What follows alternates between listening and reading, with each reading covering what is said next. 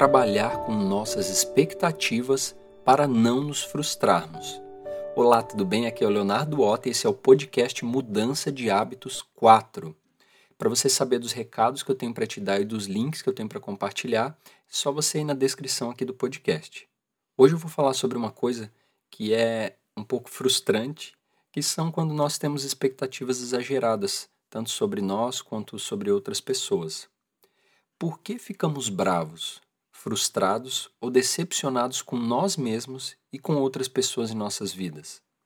Seja honesto. Isso acontece com todos nós, certo? Outras pessoas podem parecer rudes, frustrantes, não confiáveis, insensatas, ofensivas. E embora não haja desculpas para comportamentos prejudiciais, na maioria das vezes o verdadeiro problema não está na outra pessoa, está nas nossas expectativas em relação a elas. As expectativas que temos sobre os outros geralmente geram nossos próprios nossas próprias frustrações ou sofrimentos.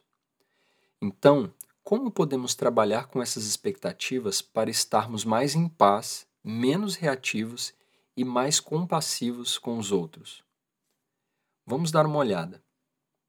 Aqui estão algumas maneiras de praticar e trabalhar com suas expectativas em relação a outras pessoas. Primeiro, reconheça a dor. E antes de, de começar, é só lembrando que esse texto e esses passos, né, esses pontos, esses tópicos vão estar no post do site otaleonardo.com.br, no post desse podcast. Então, primeiro, reconheça a dor.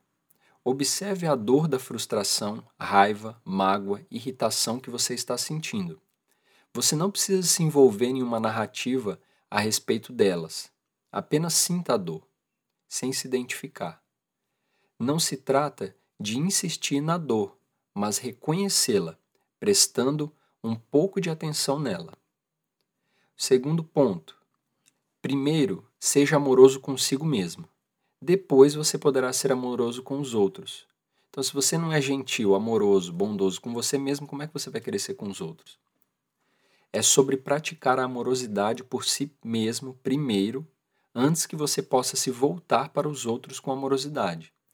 A prática é gerar um sentimento de amorosidade em seu coração, não apenas nos pensamentos. Como se você sentisse amorosidade por um ente querido que está estressado ou magoado. Esse sentimento ajuda você a lidar com a dor que sente por expectativas não atendidas. 3. Veja de forma ampla. Depois de ser compassivo, né, bondoso, amoroso consigo mesmo, abra sua mente além da pequena bolha de sua preocupação. Vivemos nessa bolha a maior parte do tempo, nos preocupando apenas conosco, querendo o que queremos, não querendo o que não queremos. Isso é natural e não é uma coisa ruim.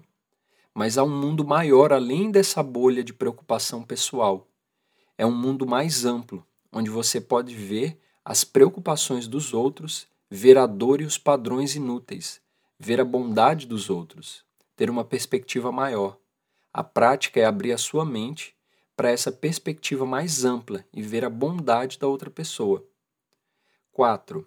Estoure a bolha das expectativas. Assim como você supera a bolha de preocupação, você também pode superar a bolha das suas expectativas. Pense nas expectativas que você tem dos outros como uma bolha imaginária que você criou e solte a bolha. Sem a bolha, você está livre das expectativas. Como é isso?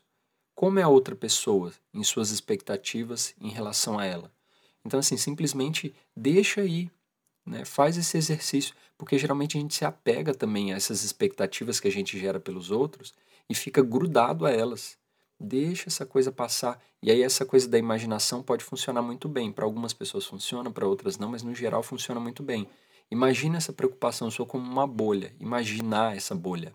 E aí imagina você soltando ela e ela indo embora. Né? Isso pode te ajudar bastante. Ponto 5. Pratique ser amoroso e bondoso vendo seu comportamento não ideal, ou seja, de ficar gerando um monte de expectativas irreais, você pode ver que a outra pessoa provavelmente está agindo de um local de dor, medo ou incerteza. Então vamos imaginar que essa pessoa não está bem, tá?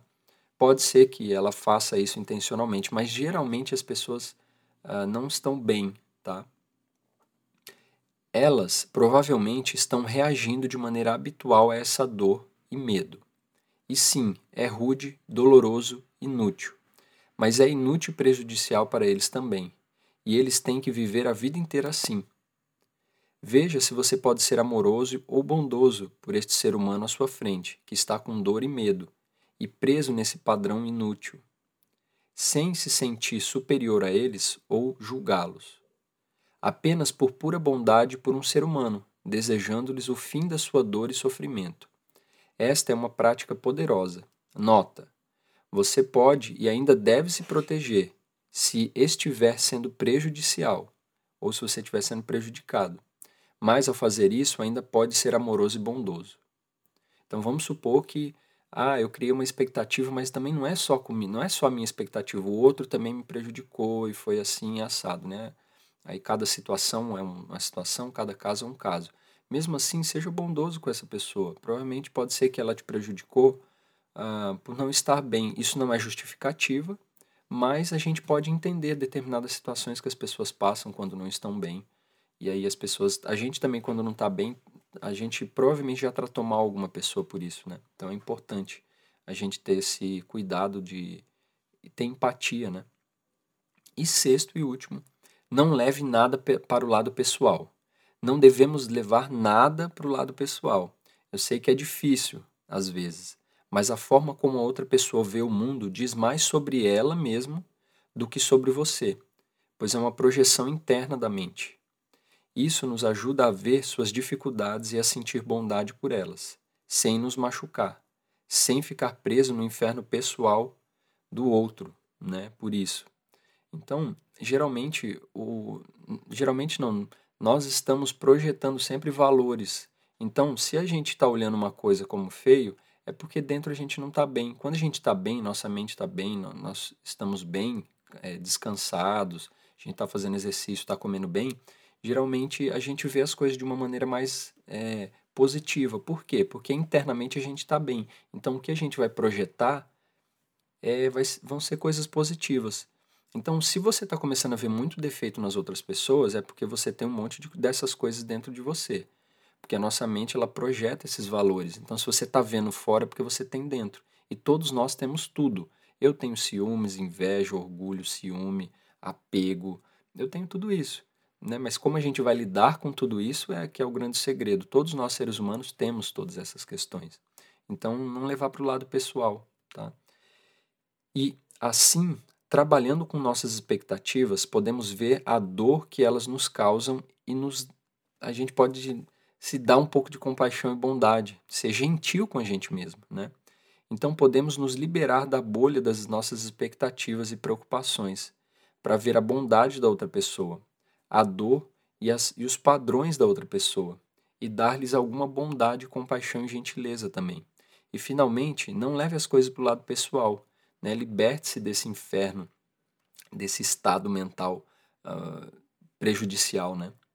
E esta é uma prática que vale a pena para a vida toda. Então você pode ir no site autoleonardo.com.br e ver esse texto, salvar isso no seu celular para você é, rever isso e tentar aplicar, aplicar e praticar. Eu sempre falo, né, em tudo que eu faço, se nós não aplicarmos e praticarmos, não vai adiantar nada ter esses conhecimentos, eles não vão servir para nada. Então, aspiro que isso te ajude de alguma forma, que você coloque em prática. Então, gratidão. Até o próximo podcast Mudança de Hábitos.